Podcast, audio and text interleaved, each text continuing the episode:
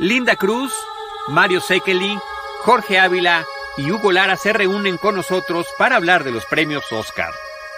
Bienvenidos a Cinemanet. Cinemanet. 15 años. El cine se ve, pero también se escucha. Cinemanet. Con Charlie del Río, Enrique Figueroa, Rosalina Piñera y Diana Azul. Cine, cine, y más cine. Cinemanet, decimoquinto aniversario. Bienvenidos.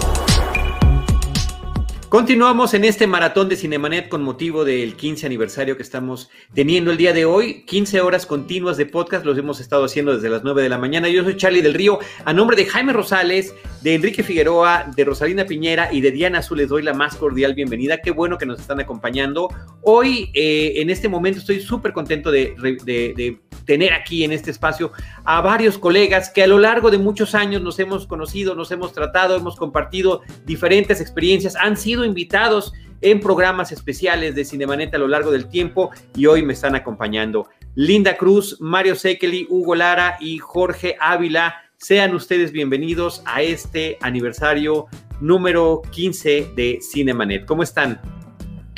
Amigo, pues muchísimas felicidades. Primero que nada, muy contenta de haber sido invitada a, estos festejos tan necesarios, tan dignos, tan merecidos como los 15 años de Cinenet, sin duda uno de los podcasts más importantes de nuestro país, una referencia absoluta. Pero más allá de eso, el placer de podernos ver, aunque sea ahora de manera digital, y poder hablar de lo que a todos nos apasiona, nos y nos une. Siempre es un honor poderme eh, incorporar a un equipo de amigos tan queridos y tan respetados como tú y como todos los amigos que nos acompañan, como Mario, Jorge y Hugo, a quienes también saludo a distancia y les mando un fuerte Qué linda, muchísimas gracias, Linda. Con muchísimo, de verdad que les tengo mucha estima, se los dije por escrito cuando los estaba convocando. Tiene rato que no nos vemos, más allá de la pandemia, de repente también las agendas han sido complicadas, pero insisto, cada uno de ustedes nos hemos acompañado en aventuras muy especiales a partir de estas eh, experiencias surgidas de nuestra cobertura fílmica. Linda, mil gracias. Mario Sekeli desde Los Ángeles, California, nuestro residente allá desde hace algunos años. ¿Cómo estás, Mario? Gracias, gracias. Saludos, Charlie, Linda, Jorge, Hugo, hermanos de armas y grandes amigos, tanto de trabajo como de viajes, como de junkets. Eh, y bueno, pues juntaste a la banda. Para mí esto es un gran regalo prenavideño de ver a mis amigos para hablar de lo que más nos gusta y vernos las fachas también, ¿no? Sí, como no. Este, como les decía, fuera de cámaras que ya hasta uso lentes para leer, entonces eh, desde hace un año ya hago eso, entonces Lo que pues, nos bueno, pandemia, ¿no? eh, A mí estos barbos, mira. a ti tus barbas blancas, Hugo, que ya se no te había visto con ese look de barba, Jorge también con su, con su look ahí muy de hombre serio, respetado, y de, de que no se las hagas porque Y Linda, bueno, siempre, siempre hermosa y ahora nos tocó ser los, los enanitos de Blancanieves porque pues Linda siempre brilla donde vaya y nosotros estamos aquí Así es, así como es. buenos geeks. Pero bueno, un abrazo, gracias por invitarme.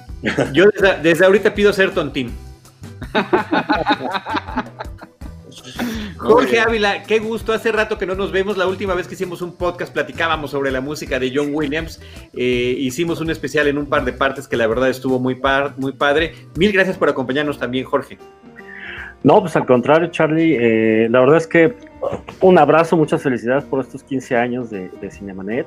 Ya sabes que para mí es un placer eh, eh, pues platicar contigo desde aquella charla que tuvimos, si no mal recuerdo, fue en el Hotel Casa del Mar, ¿no? En el Hotel Casa del Mar. sí. en un este durante una cobertura que hicimos y fue una plática así de empezamos en la noche, acabamos en la madrugada y, y, pues desde entonces tenemos una, una muy bonita amistad y pues qué te puedo decir, ¿no? De, de, de Mario, de Hugo y de Linda, ¿no? Que con todos en algún momento también eh, pues compartimos viajes, anécdotas, ¿no? Experiencias. Pero pues un placer estar por aquí. Muchas gracias por la invitación. Gracias. Y finalmente, Hugo Lara, que eh, qué bueno que no te vestiste de rojo porque ya en diciembre y con esas barbas sí te podríamos confundir. Hugo, qué gusto, qué gusto que estés aquí Sí con le pedíamos nosotros. regalo. Sí, Sí, sí. Ay, pues muchas gracias eh, también, Carlos, muchas felicidades. Gracias por la invitación y muchas felicidades eh, de todo corazón por este quinto aniversario de CinemaNet, que es un espacio fundamental para los cinéfilos y a todos los que nos gusta y nos interesa el cine. Y también pues un gran saludo a los compañeros, amigos que están aquí, a Linda, a Mario, Jorge, que me da mucho gusto verlos eh, en este año tan peculiar. Bueno, ya es un Sí. privilegio poder verlos, eh, aunque sea a través de, de esta plataforma, ¿no? Así es. Eh, y yo se los dije cuando les escribí. Puse un tema, por poner un tema necesitábamos un simple pretexto. Bueno, no lo necesitábamos, pero para formalizar un programa dije, bueno, pues necesitamos un pretexto por ahí.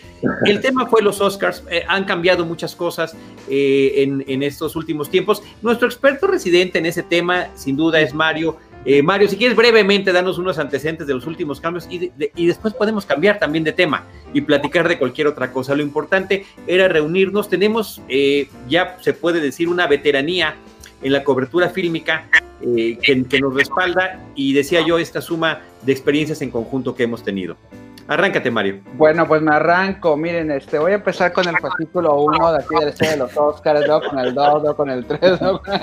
Eres capaz, lo peor es que eres capaz. Exacto, ese es el problema, que sí soy capaz. Bueno, pues ahí les va. eh, no, bueno, pues básicamente yo creo que tomando como pretexto como es el tema y es algo que todos estamos en lo mismo, pues obviamente muchos de los que estamos aquí, eh, bueno, de hecho, podría asegurar que los que estamos aquí, en algún momento, ya seamos ahora fans o no del premio de la Academia del Oscar, pero pues sí, cuando éramos niños y éramos cinéfilos eh, o adolescentes, pues siempre era un momento cual Navidad. ¿Por qué? Porque todo el mundo está hablando de películas. Yo siempre he dicho eso. Aunque te puede gustar o no la academia, puede estar en, a favor o no, pero ¿qué tipo de profesión tiene un día dedicado a que todo el mundo esté hablando de ese tema, no? Y creo que el Oscar de, de la academia da ello. Eh, a lo largo de los años hemos estado viendo una evolución eh, y sin ahondar mucho, eh, y, y, lo hemos padecido y vivido, de cómo eh, la academia ha tratado de engancharse con las nuevas audiencias y esto ha sido de diferentes maneras, desde el formato del programa que no quieren que dure más de tres horas, hasta el tipo de invitados que traigan los premios, hasta darle relevancia más a las películas de lengua extranjera porque representan otras culturas, hasta años en donde eso fue uno de los Oscars que me tocó cubrir, en donde los afroamericanos se llevaron muchos de los premios, como fue el año que Kelly Berry Denzel Washington se llevaron su Oscar, hasta el año del cine independiente. Siempre ha habido una evolución forzada o no forzada, inspirada o a veces este, obligada por ratings y demás, en donde llegamos incluso al año donde no hubo un host, ¿no? En donde finalmente eran muchos hosts y demás, eso fue lo que, lo que pasó en el, en, en el último año. Y, este, y ahora pues llegamos a esta situación extrema de, de, la pandemia, en donde pues llevamos un año en donde los Grammys y los Emmys y los Tonys y demás han dado de manera remota y donde la academia, que siempre es la, la más rezongona de estos premios en, en, hacer cambios, dice, no, nosotros seguimos, digo, esta semana lo volvieron a decir, en abril van a suceder en vez de en febrero, ya habían hecho ese cambio desde hace varios meses para como empujar el premio lo más que se pueda, para que todavía suene a 2020 o lo mejor del 2020, porque yo creo que ya después de junio ya dices, bueno, ¿para qué andas premiando el 2020 si ya estamos en, en la mitad del año? Y finalmente creo que, que Hollywood aquí donde me toca vivir, pues está ahorita todavía con la ilusión de que sí se lleven esos premios en vivo, pero con la facultad de que las películas pues no se están pudiendo ver en general en los cines y menos curiosamente en Los Ángeles. En Los Ángeles en marzo, abril cerraron los cines y ya no se han vuelto a abrir. O sea, nosotros no hemos visto, yo no he visto Tenet todavía, para hacerte, ni tampoco he visto, bueno, me tocó ver la del Padrino por una situación que Charlie y yo vivimos en un especial que hicimos hace, esta semana, pero no la voy a poder ver en los cines. Este, y, y, las películas de Netflix que han dado dos o tres semanas, incluso favoritas al Oscar, como ya hablaremos, Mank, etcétera, pues no las veré jamás en el cine, tal vez, porque nada está abierto aquí. De hecho, para mí ha sido un poco curioso y un poco envidioso, hay que decirlo, que ustedes en México, más o menos, si quieren y se las arreglan y quisieran, podrían ir al cine. Acá es, está cerrado todo. Y para acabar mi comentario, pues sí va a ser muy interesante que, ahí está la película del panel que tuvimos este panel en la semana, ya metimos el comercialazo, pero bueno, es, es, estamos en el aniversario de Cinemanet y gracias por eso Charlie pudo ser también el conductor de este de esta plática que tuvimos en la semana también con nuestro colega y amigo Oscar Uriel, eh, para cine, para, y un poco también auspiciado por Cine Premier, y bueno, el asunto es que esta película que va a tener cuatro días de estreno este fin de semana y después ya va a estar en formatos digitales, pues para los angelinos o los californianos, pues nada más va a tener cabida en la parte digital. Y podemos suponer que en la siguiente entrega del premio Oscar, pues casi que todos los votantes van a ver la mayoría de las películas, si no es que todas, así, en un streaming, en una, como ya lo hemos estado haciendo todos aquí, haciendo para organizarnos para entrevistar a talento de las películas, nos mandan un link, vemos la película, obviamente está súper candadeado, a veces ponen hasta nuestro nombre cruzando la pantalla y, este, y, y van a poder votar los miembros de la academia, ¿no? Y al final de cuentas, pues se va a dar un premio, una entrega de premio Oscar, donde también hay favoritas y donde, ya acabando mi comentario, pues es también va a ser un año muy, muy particular porque el año, cada año en el Oscar, los que vivimos aquí en Estados Unidos, sobre todo en Los Ángeles, sabemos que enero y febrero, rumbo al Oscar, casi es el basurero de las peores películas del año, que no encontraron un lugar en el año y se estrenaban ahí, ¿no? Ha ido cambiando un poco, algunos estudios se han visto vivos y ponen alguna película buena por aquí, por allá, pero en general siempre son las peores películas. Ahora vamos a estar arrancando un año en donde a lo mejor por abril o mayo vamos a estar viendo lo mejor en pantallas grandes del 2020 y además de nuevo material del 2021 y va a ser una cruzadera increíble. Eso sí, nos vamos en temas convencionales.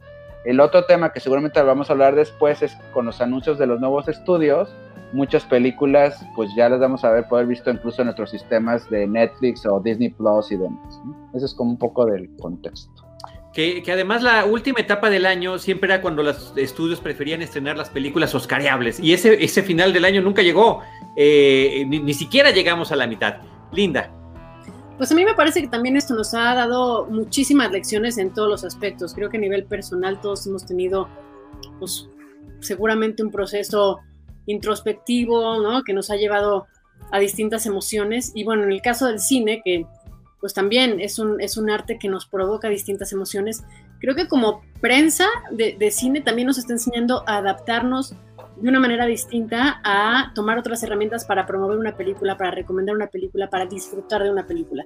Nada va a suplir la experiencia de ir a una sala, de poder ver una película en pantalla grande, eh, completamente a oscuras, con todas las circunstancias que esto conlleva, porque finalmente aunque las veamos en, plataformas digitales, siempre tienes la opción de hacer una pausa para cualquier cosa, estás siendo interrumpido constantemente, eh, no sé, son experiencias diferentes, pero de alguna manera creo que quien se adapte más rápido a las nuevas circunstancias y serán eh, periodos de prueba y error, creo que va a ser el que vaya a marcar la pauta. En este caso, bueno, como bien decía Mario, el anuncio que acaba de hacer Warner de estrenar simultáneamente sus películas en 2021 en plataformas digitales y en salas, también al consumidor le da una oportunidad muy interesante de decidir en qué circunstancias quieres ver una película, ¿no?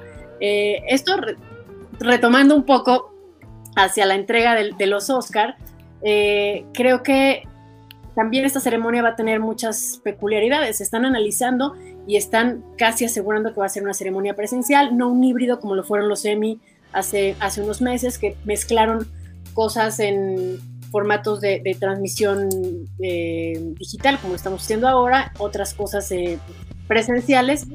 Y la academia hasta ahora está apostando por hacerlo presencial, lo cual significa recortar pues un 60-70% la concurrencia a la ceremonia, lo cual también debe ser una decisión súper compleja, ¿no? De decir quién va y quién no, a quién se invita y a quién no. Deberá de haber un consenso de quién quiere ir y quién no, pero la manera en la cual incluso todas las ceremonias y todas las premiaciones cuentan con un staff de, de personas que toman los asientos en una sala de quienes van a recibir un premio para que si de repente una cámara toma al público no se vea vacío.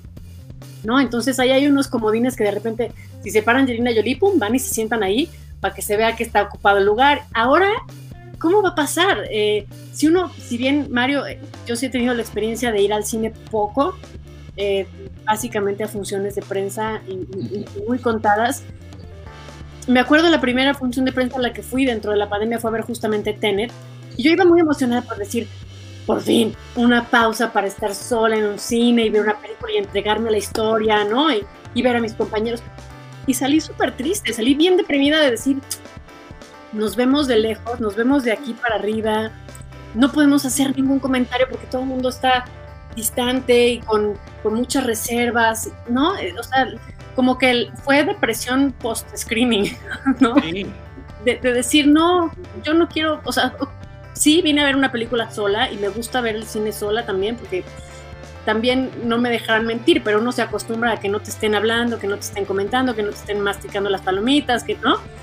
Ya uno se vuelve mañoso, la verdad, o yo, pues, pero este, y siempre una de las cosas también más placenteras es poder comentar una película después de verla, ¿no? Intercambiar puntos de vista. Y el no poder hacer eso, y el ver a tus amigos de lejos, y nomás verlos hacia aquí para acá, no sé, no sé si prefiero realmente ver eso en, mi casa, lo cual, si distribuidoras como la que acabo de mencionar ya están dando la opción para el año que entra, es interesante.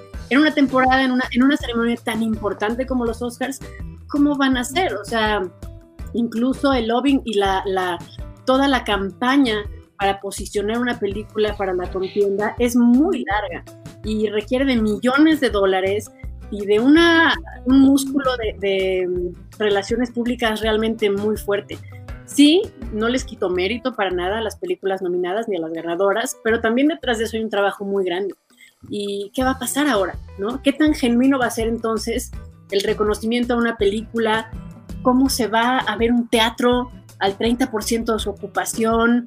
Eh, no lo sé, pero sin duda tienen una, pues una, un, un, un, reto muy grande en que de por sí ya las ceremonias anteriores eran largas y aburridas, en un contexto así, se tienen que reinventar de alguna manera. Yo, pienso que tú sí tienes siempre al, al, al, host que está haciendo chistecitos y hay, hay guiones con jiribilla y demás, pero es lo que es, es una, es una entrega de premios, se tienen que presentar películas, se tiene que dar un ganador. Eso cómo lo cambias, eso cómo lo reinventas, eso cómo lo, lo regeneras, no sé, a lo mejor el tema de los musicales, ahí puede haber una oportunidad interesante para poderlo eh, modificar. Los tributos creo que también pueden tener otro momento importante. Yo creo que ahí está la clave en la reinvención de una ceremonia así. En los tributos, en los musicales eh, y, y, en los in memoriam, que también, pues digo, este año va a estar, cada año Híjoles, qué barbaridad, sí. Este año particularmente también está fuerte. Entonces, tenemos en, la, en las manos oportunidades muy interesantes para todos, para todas las industrias. Y pues vamos a ver cómo se acomodan las cosas. A mí me da mucha curiosidad, pero también sé que va a ser una ceremonia que va a tener cierta nostalgia y cierta tristeza porque yo sí creo que vamos a regresar a la normalidad. Esto de la nueva normalidad mm, es una nueva normalidad temporal, quiero pensar, ¿no? Algunas cosas se quedarán, como por ejemplo el poder trabajar en casa, las empresas que no confiaban mucho en el home office, que muchas de ellas ya demostraron que hay mayor efic eficiencia incluso en eso. Eh, y creo que hay cosas que sí se deben de adaptar y se deben de quedar, pero también confío en que vamos a volver a salir, nos vamos a volver a abrazar, vamos a volver a ir al cine juntos, vamos a volver a comentar las películas, no sé.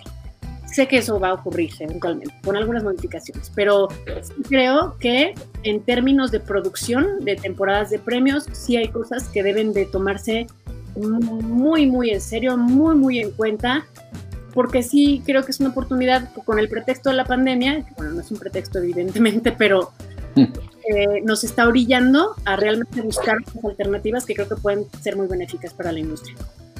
Eh, está muy interesante todo lo que estás comentando, Linda. Me quedo también con esa parte que me impactó de tu relato de haber ido a ver Tenet. Yo ni siquiera me atreví, yo dije, de plano me quedo, o sea, qué necesidad de, de, de, exponerme, me preocupó mucho y bueno, al final de cuentas sí ya regresé al cine. La primera película que vi, que vi fue Nuevo Orden. Entonces, eh, qué fuerte, ¿no? Imagínate lo mismo que tú viviste viendo Tenet bueno, después de nuevo orden con todo lo que está planteando, eh, ¿no? Y ahora salgan fila por fila y vamos, ¿no? Y, y o sea, eh, creo que no fue la mejor en términos anímicos para, para haber regresado, ¿no? Con esa y sobre todo, pues con tanta restricción.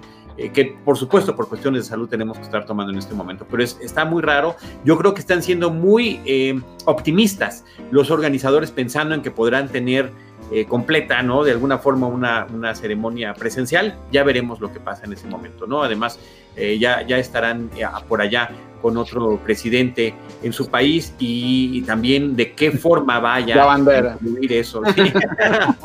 vaya a influir eso. Jorge.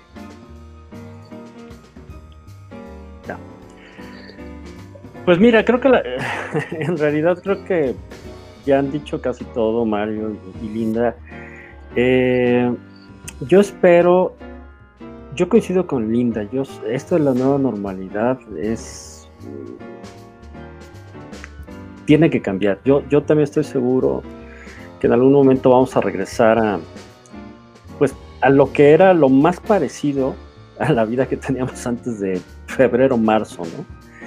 Em, yo no he ido al cine desde hace nueve meses.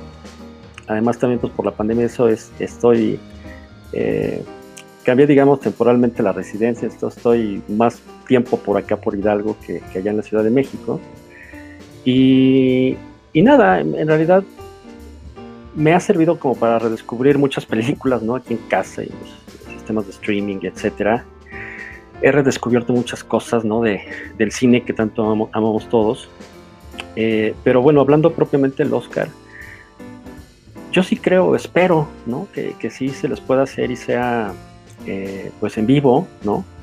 Sí se verá raro, seguramente, como lo decía Linda, el, ver el pues el teatro Kodak, eh, no sé, a un 30% de su capacidad, prácticamente este, pues yo creo que con los puros nominados, sin acompañantes, no lo sé. Eh, se atrasó dos meses, ya para finales de abril, pues bueno, ya estará la temporada más bien de calor, entonces en teoría, pues lo de la pandemia tendría que, que, bajar, además, pues bueno, ya aparentemente, pues por ahí vienen ya las primeras vacunas, entonces, sí, esto nos ha cambiado eh, y obviamente pues ha impactado a la industria del cine, a, eh, a la academia la, ha eh, obligado a hacer pues también estos, estos ajustes, ¿no?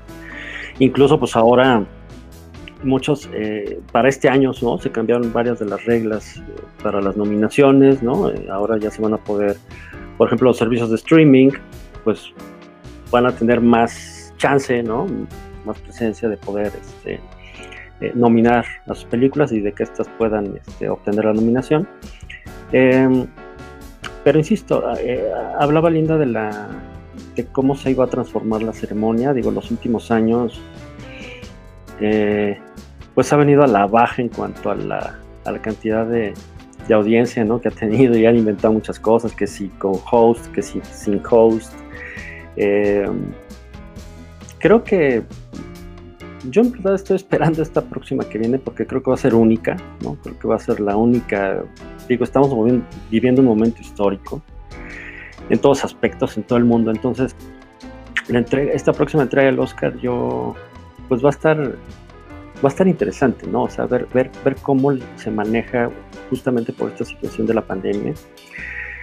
Y quién sabe más hacia adelante, ¿no? Hacia el 2022 y en adelante, qué, qué vayan a hacer. Claro, dependerá mucho de la situación en la que estemos viviendo en el mundo. Yo espero que ya para ese entonces ya se haya ido el, famoso bicho, ¿no?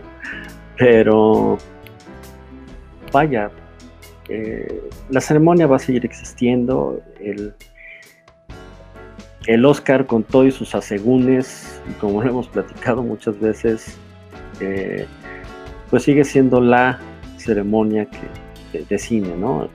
Em, incluso esta última, la de, la de febrero, la de este año, ¿no? que es la primera vez que ganó una película extranjera eh, el Oscar a Mejor Película, una película en habla no, inglesa, pues. Eh, te habla de esos cambios que ya se venían dando, ¿no?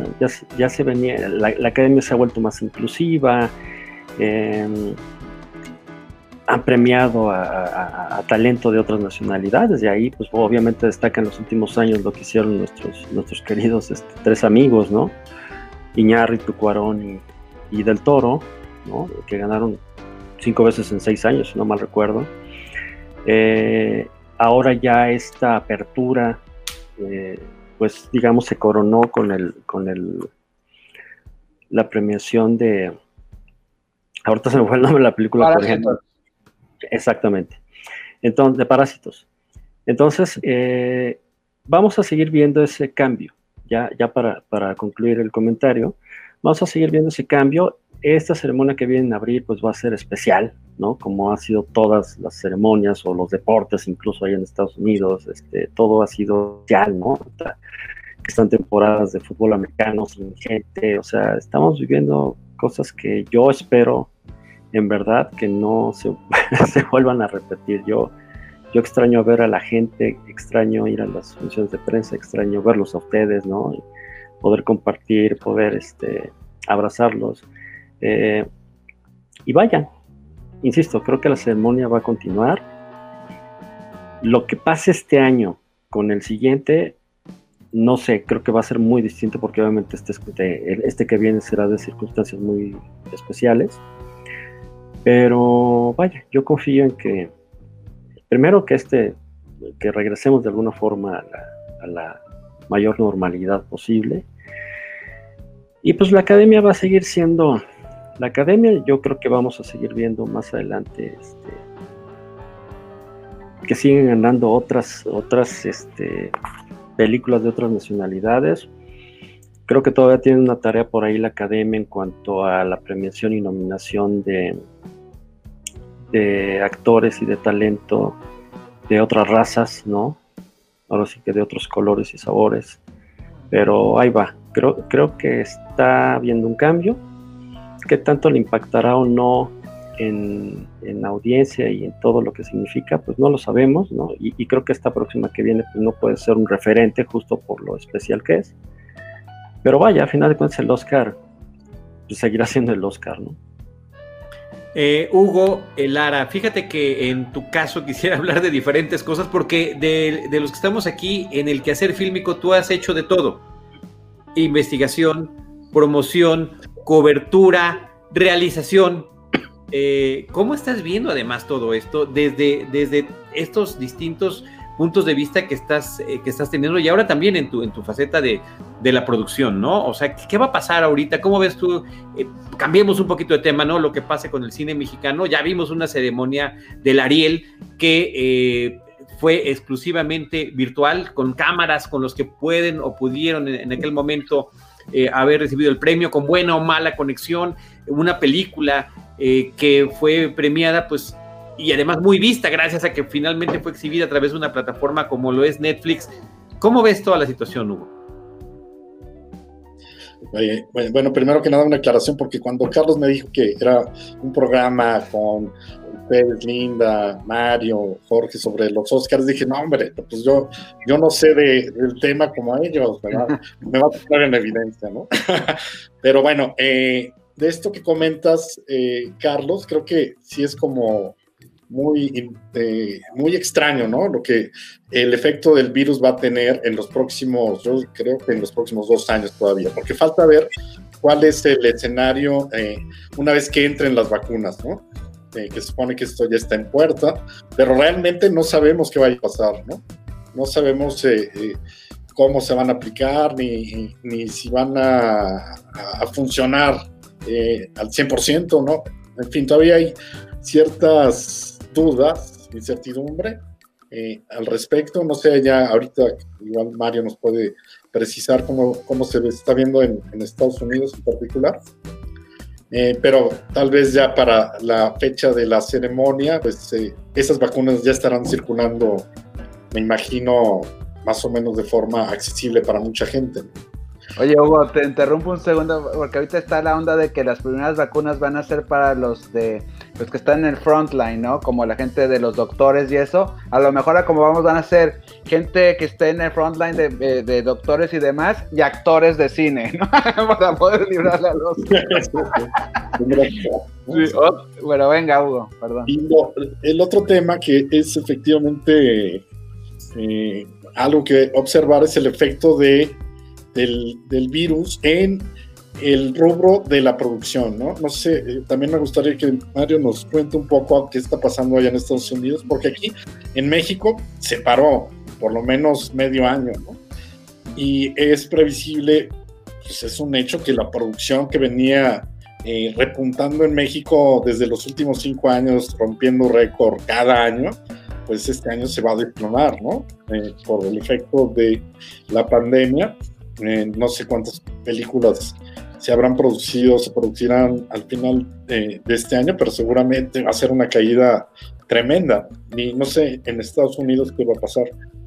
Muchas películas que se iban a filmar este año eh, se pospusieron para el año que entra, esperando también tener eh, ya una vacuna, ¿no? Porque existe este temor de arrancar eh, tu película, si tenías el dinero, de hecho, y que se enfermara uno de los actores o se enfermara alguien del cast, el crew, y eso te podría pues, prácticamente destruir el proyecto, ¿no?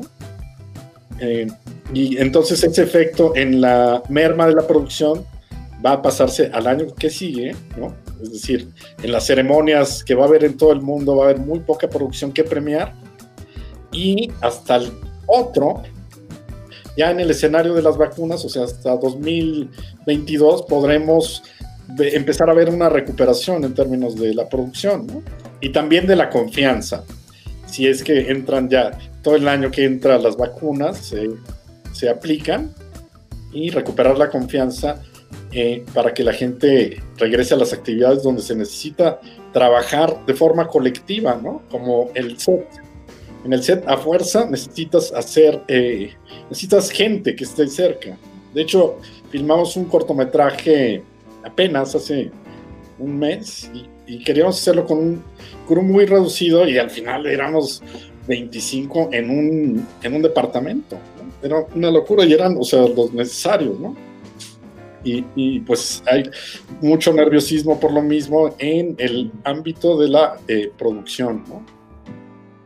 Entonces, bueno, yo más que eh, vaticinar eh, otra cosa, yo tengo muchas preguntas, ¿no? Que espero que, que Mario Linda Carlos y Jorge me respondan, por favor. No, las preguntas las tenemos todos, las preguntas las tenemos todos. Y este tema de la producción, y además nos lo estás contando de viva voz, que, ahora también ya estás en eso, es interesantísimo. Yo hace poquito ahorita le cedo la palabra a Mario para que, para que lo responda como se lo estabas tú planteando, pero estaba viendo algunos videos de gente de producción eh, de Estados Unidos, de Hollywood, que están diciendo, o sea, como manifestándose, expresándose sobre cómo algunas producciones están yendo a otros países eh, a Canadá o a Europa y que no se está utilizando ya el, talento que hay de trabajadores de la industria cinematográfica, no, no solo en Estados Unidos, en California, en Los Ángeles. Y eh, pues estaba expresando y manifestando su preocupación, Mario.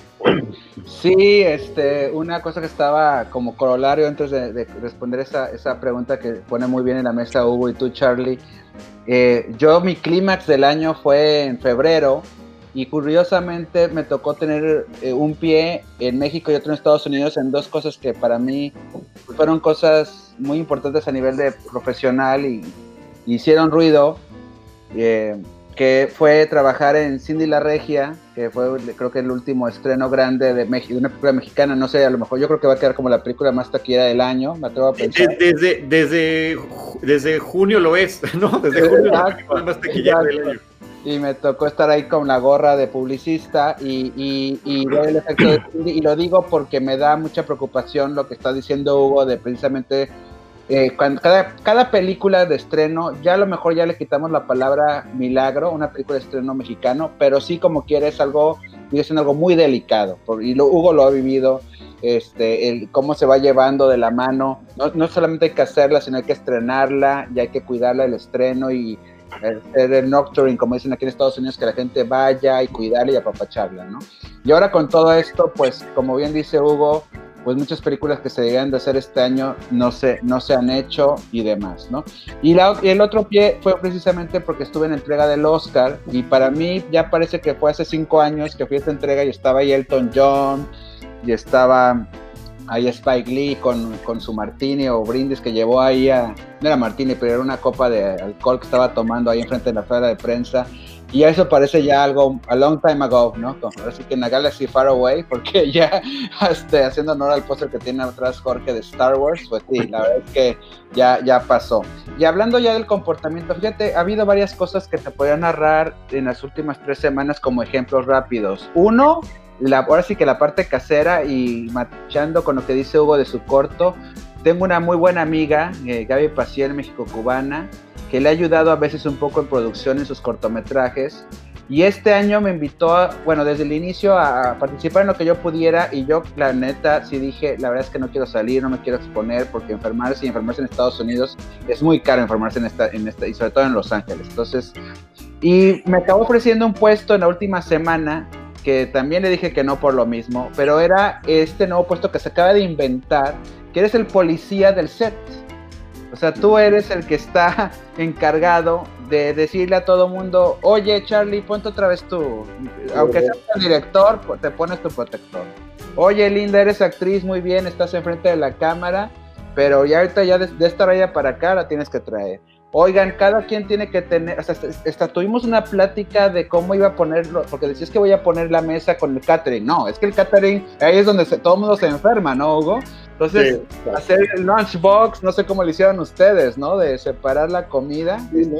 Gran lunchbox, exactamente. Lunchbox cada quien y tenía que preguntarle desde días antes, tú que eres, y más como ya son los tiempos y más aquí en California, eres vegetariano, eres vegano, eres carnívoro, eres qué este, la pizza, ¿no? Bla, bla, bla. Y cada quien ya sabía qué era lo que iba a, tener, dónde se tenía que sentar.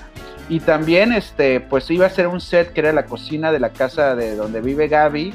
Y este, y ahí se reunieron, pues sí, es que no puedes juntar dos personas. Giran, no fueron 25 como dice Hugo, pero sí fueron una decena de personas. Entonces sí es, es, es, es algo muy complicado. Es un trabajo, como bien dice Hugo, que se hace en equipo. O sea, si hay, es, como decir, vamos a jugar béisbol, pero nada más este uno. No, pues entonces no se llama béisbol, se llama, le tiras la pelota a la pared, ¿no? O sea, no se llama béisbol. Entonces no se llama cine si no tienes el grupo de gente junto. Ya hablando del término de Hollywood, eh, se tardaron muchos meses, este, me atrevería a decir como unos tres o cuatro meses, en sacar las primeras reglas de cómo iban a funcionar los rodajes cuando se regresara a filmar. Y lo que me ha tocado, por ejemplo, ahorita estar viendo en los talk shows, en que también los talk shows también cambiaron mucho aquí en Estados Unidos, porque cada, eh, por ejemplo, tienes a Stephen Colbert que desde su casa no ha salido en toda la pandemia. Y tienes a, a los otros dos, a Jimmy Fallon, Jimmy Kimmel, que sí van un set, pero enfrente tienen a todo mundo con la máscara y los que le aplauden y se ríen de los chistes son los camarógrafos, o sea, no, es el, el, maquillista, el sonidista, no hay nadie de público. Stephen Colbert que se queda en su casa hasta da ternura, la que se ríe su esposa, que está sentada en una silla enfrente de él también. Entonces dices, qué mundo está, estamos viviendo. Pero bueno, en estos. Qué, qué, buena esposa que sí se ríe de los chistes de su Ah, sí, claro, Todas claro. esas mujeres que no se ríen de sus chistes, por favor. Ese es un buen ejemplo, exactamente, ¿no? Esas cosas ya, ya es una santa. Además, todas las noches, de lunes a viernes. Pero bueno, tenemos, eh, bueno, Saturday Night Live, que sí le tocó en plena pandemia tener temporada, pues hacían prácticamente videos cada quien en su casa. Creo que les mandaban el guion y decían, pues ahora tú haces este personaje, este sketch y lo mandas y luego el programa era, o sea, yo no sé bueno si reírse o llorar, porque es como, ok, sí, me, mejor no lo hagan o yo qué sé, ¿no? Ahora ya... Esto, esto, era un Saturday Night Live de esa temporada. Sí, esto era un Saturday Night Live. Exactamente. Entonces, Nada más que el nuestro animado. Exacto. Pero, y además nosotros, bueno, somos gran, gran, talento frente a la cámara también, entonces robamos cámara también. Pero bueno, el asunto es de que, por ejemplo, esta semana me enteré de dos rodajes. Uno, entrevistaron a, a Zendaya y Zendaya estaba, no me acuerdo si era Atlanta o qué ciudad, y este y estaba filmando ahí la película y las tenían en un hotel. Lo que hacen es que hacen como una especie como lo que hace la NBA o lo que pasó después con, la, con la liga, los mayores de béisbol, los ponen a todos en un hotel y ahí hacen la burbuja. Entonces, sí. ahora hacer una película, es decir, mi amor, nos vemos en dos meses o en tres meses, y te vas a una burbuja, y si alguien se enferma, como pasó el caso muy sonado de Batman, la última Robert Pattinson, pues ahí van, ahora sí que los files para atrás, y entonces hasta que, que esto, esto, también lo están haciendo aquí en México. ¿Sí? Ahora para la serie esta de El Juego de las Llaves, están todos mm. combinados en un hotel por ejemplo, eh, eh, en este experimento de la burbuja que dice. En esta experiencia, la burbuja está, y entonces ahí están estos policías como, como a mí me iba a tocar, y además, si yo decía que sí a Gaby, no me iba a decir Gaby, ah, pues ahí te vienes y pues tú pones, no, tenía que tomar un curso, Era un curso breve, pero era un curso. Y obviamente todos, todos, todos, y, pues, obviamente ser el caso también conmigo, teníamos que irnos a hacer la prueba del COVID y, llegar con nuestro papelito de, mira, es, bueno, he dicho no lo podías llegar, lo tenías que mandar y ya te decían, ok, eres bienvenido mañana a las 7 de la mañana es el llamado, ¿no?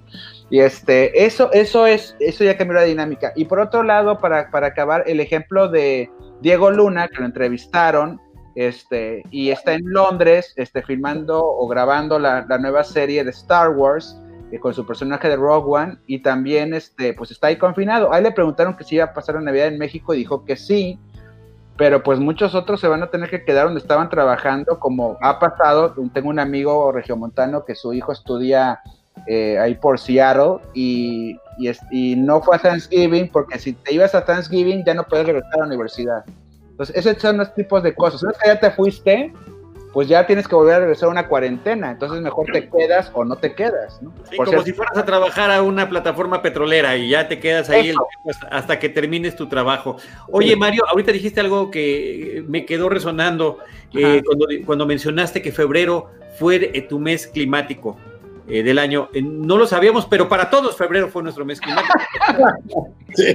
Marzo es cuando nos empezaron a confinar, de enero pues veníamos con la cuesta de enero y recién salió de las fiestas. No, febrero, ¿qué mes fue el más climático para ustedes? Sin duda, febrero. No sé qué hice, ¿eh? no me acuerdo qué hice, pero fue mi mes climático. Que, tenía, que tiene 28 días nada más. Sí. Corto en esto. Además, no podía ser de otra manera en el 2020, que fuera febrero, claro. el más corto de todos, qué barbaridad. Estoy riéndome y llorando. Fíjate que, también me gustaría platicar un poquito, porque tiene que ver con la forma en la que nosotros nos conocemos. Nos conocimos en viajes, haciendo eh, todos los que estamos aquí, ¿no? Coberturas para diferentes medios, junkets, eh, nos vemos en las, nos veíamos en las funciones de prensa. ¿De qué manera está cambiando esta cuestión de, la cobertura fílmica a partir de esta situación? Y yo sé que hace el rato lo dijiste, tú tienes esa, eh, ese optimismo y lo quiero compartir seguramente imposible en el año que entra, pero que sí por el 22 ya nos acerquemos más a lo que teníamos antes. Pero también los estudios han de estar dando cuenta que, mira, es más fácil hacer el junket en línea, ya no tenemos que llevar a todas estas personas de, a tal o cual lugar, o visitas a los sets que también a todos nos tocaron en algún No les des ideas, man. No, no se las estoy dando ellos ya solitos, ya se las dieron. Ya sé. No, y, Linda, vas. Perdón, es un ahorro de dinero brutal. Brutal, sí, claro cortar gastos de volar a 100 personas de cualquier parte del mundo, hospedarlas en hoteles 5 estrellas, darles de comer, o sea, tras, es, es de verdad un presupuesto muy grande.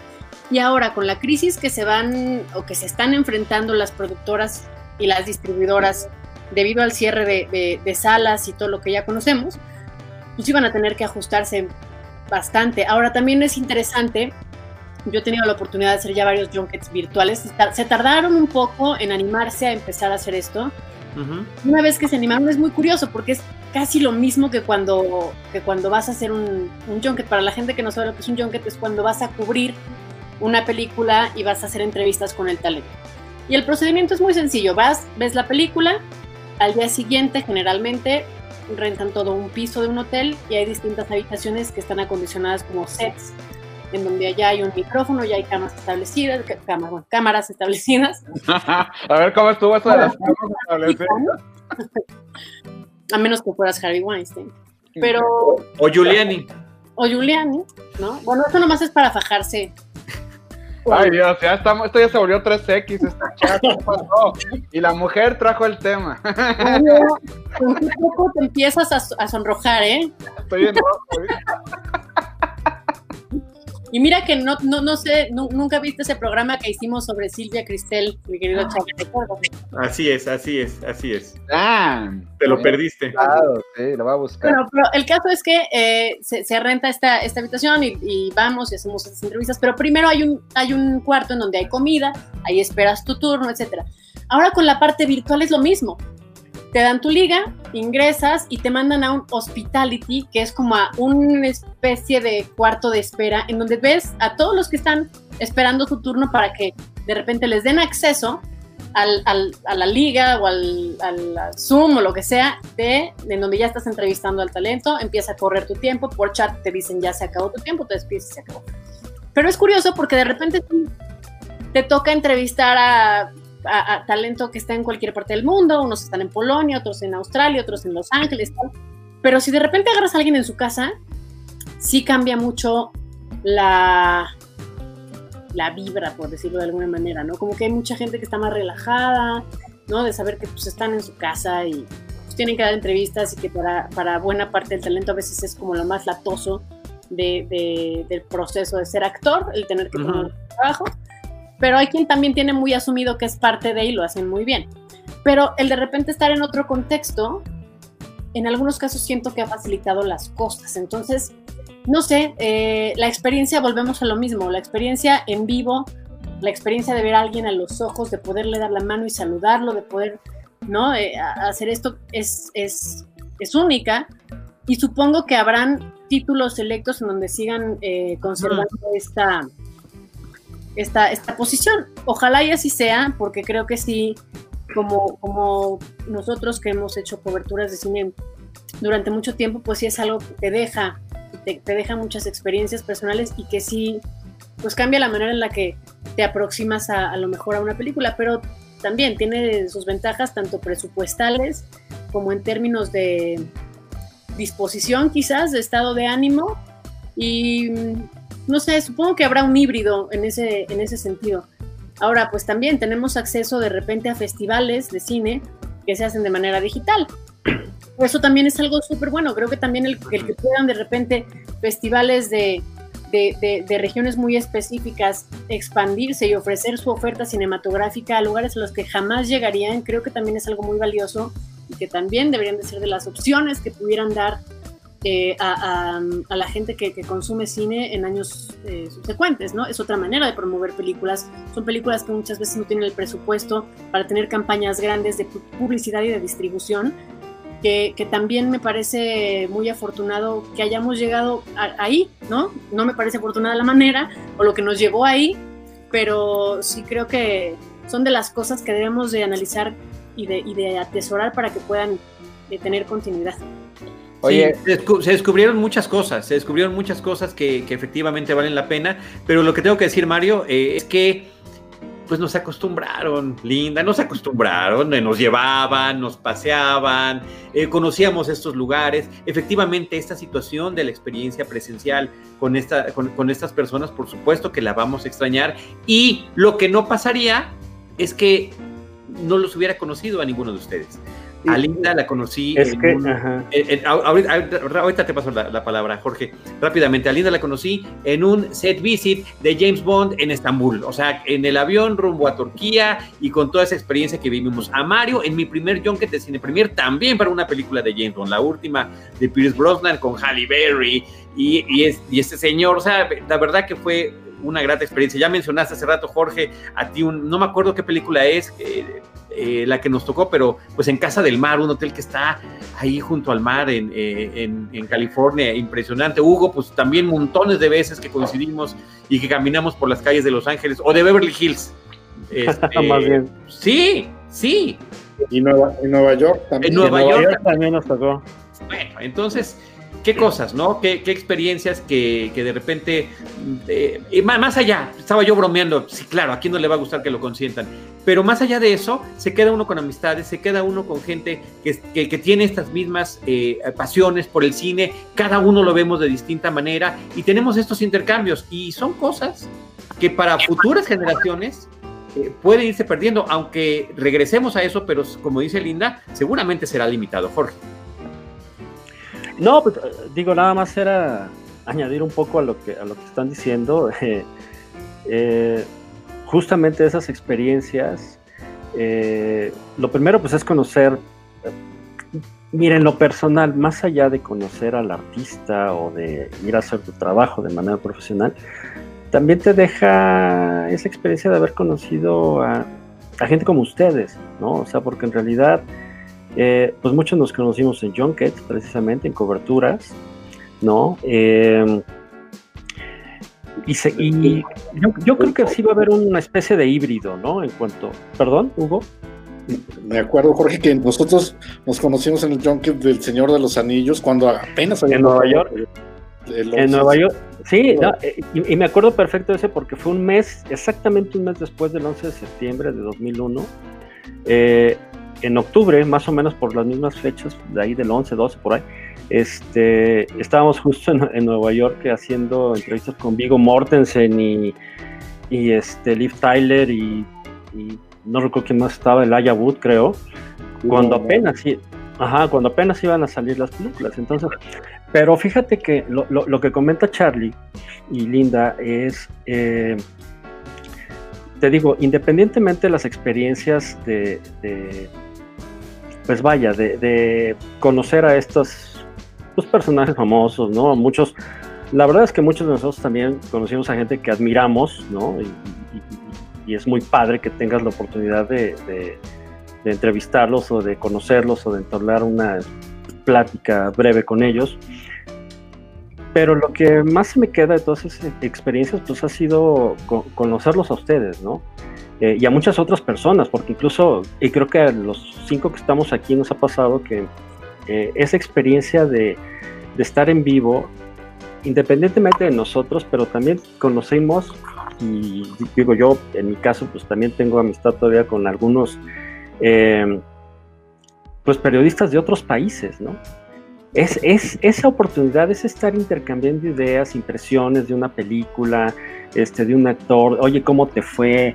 cómo los trató, este, todas esas cosas que pasan, digamos, en el detrás de cámaras cuando se hace una cobertura eh, de cine, pues son las cosas con las que te quedas, ¿no? Porque conoces, insisto, haces hasta amistades con, con, personas de otros países y eso de, manera virtual pues es muy complicado que pase, ¿no? Yo, insisto, seguramente va a haber un híbrido, como dice bien Linda, yo creo que los grandes estrenos, así los grandes, grandes blockbusters, pues en algún momento regresarán a hacer estas eh, invitaciones de llevar gente físicamente ¿no? a, una premiere o a una eh, hacer las entrevistas en algún otro país y quizá otras películas que a lo mejor no tienen tanto presupuesto, pues eh, esta opción de hacerlo vía virtual pues va a ser lo, que prevalezca, ¿no?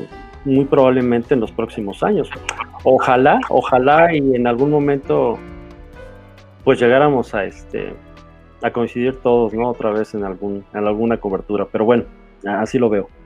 Así será. Eh, ya, ya se nos está acabando el tiempo prácticamente. Yo creo que Hugo es el que va a despedir este programa. Eh, yo quiero agradecerles a cada uno de ustedes, insistir. Eh, gracias por el apoyo. Me siento, me siento abrazado y apapachado de que me hayan podido acompañar, de que me hayan dedicado un ratito de su día a esta celebración de Cinemanet, 15 años, 15 horas, eh, y, está la invitación para que podamos eh, volvernos a reunir así, al menos así nos podemos ver los rostros y podemos platicar. Y Cinemanet, queridos amigos, es su casa. Jorge, Linda, Mario, y, que nos despida Hugo, por favor, nuestro experto en Óscares. no, no, yo, yo solo quería eh, agregar una cosa que dentro de todo lo difícil, complicado que ha sido eh, este año, ya vimos, ciertamente se mencionaron algunas cosas que han sido buenas, como el, eh, el trabajo en casa, ¿no? como algunas otras cosas, pero yo me he encontrado con esta especie de experimentación que se ha hecho ahora en el teatro, ¿no?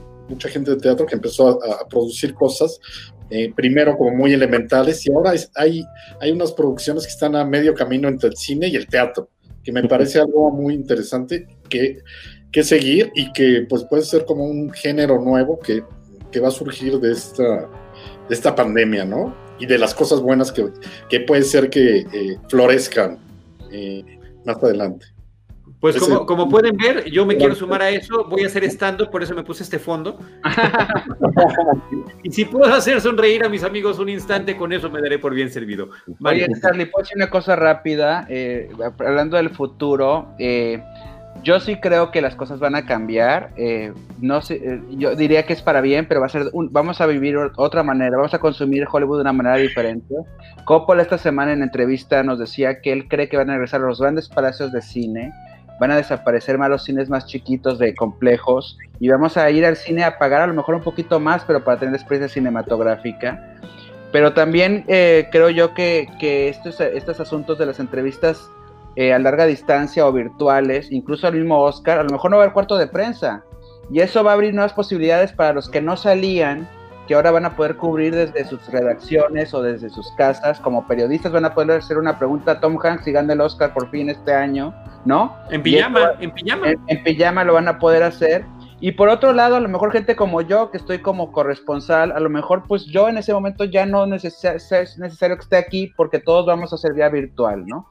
Entonces sí, hay, hay, hay, unos cambios que van a venir y también los streamings están aprovechando la oportunidad para decir cuando regresemos tienen que ser las reglas diferentes. Y para acabar, y el caso fue esta semana con Warner, los estudios están diciendo ya no se vale que la mitad del boleto se lo quede el exhibidor cuando ellos no hicieron nada. Entonces, va, con, su brazo, los que puedan como Warner, como Disney, que tengan sus plataformas streaming, van a, van a presionar para que esas ventanas sean diferentes y entonces eso va a hacer que la manera de consumir el cine sea diferente y por lo tanto esa realidad que teníamos antes de marzo, yo sí creo que va a cambiar. ¿Será para bien, para mal? No lo sé, pero va a cambiar. Gracias, Mario. Linda, muchísimas gracias. Gracias a ti, gracias amigos, qué gusto verlos, qué gusto conversar este ratito con ustedes. Siempre es delicioso poder escucharlos y poder intercambiar eh, opiniones y puntos de vista y estoy segura que lo, haremos más seguido porque lo amerita y tenemos que encontrar estos momentos que, que nos dan tanta alegría también. Gracias, Linda, padrísimo. Jorge. Pues nada, Charlie, un abrazo, felicidades a todo el equipo de Cinemanet, a ti principalmente por la amistad, ¿no? Y por los 15 años del programa. Y podríamos estar horas hablando. Ojalá y se repita pronto. Invita, invítanos más, más seguido. este, pero nada, muchas felicidades, muchas gracias por, la invitación. Hugo Lara, muchas gracias, Jorge Hugo. gracias, Carlos. Un abrazo a ti, felicidades a todos y un abrazo a todos los amigos y qué gusto verlos por aquí. Muchas gracias. Gracias a los que nos hayan acompañado. Continuamos con las 15 horas de Cinemanet y nosotros los esperamos en nuestro próximo episodio con cine, cine y más cine. Esto fue Cinemanet, decimoquinto aniversario. Con Charlie del Río, Enrique Figueroa, Rosalina Piñera y Diana Azul. Cine cine, y más cine. Cinemanet, 15 años. Los créditos ya están corriendo. Cinemanet se despide por el momento. Vive cine en Cinemanet.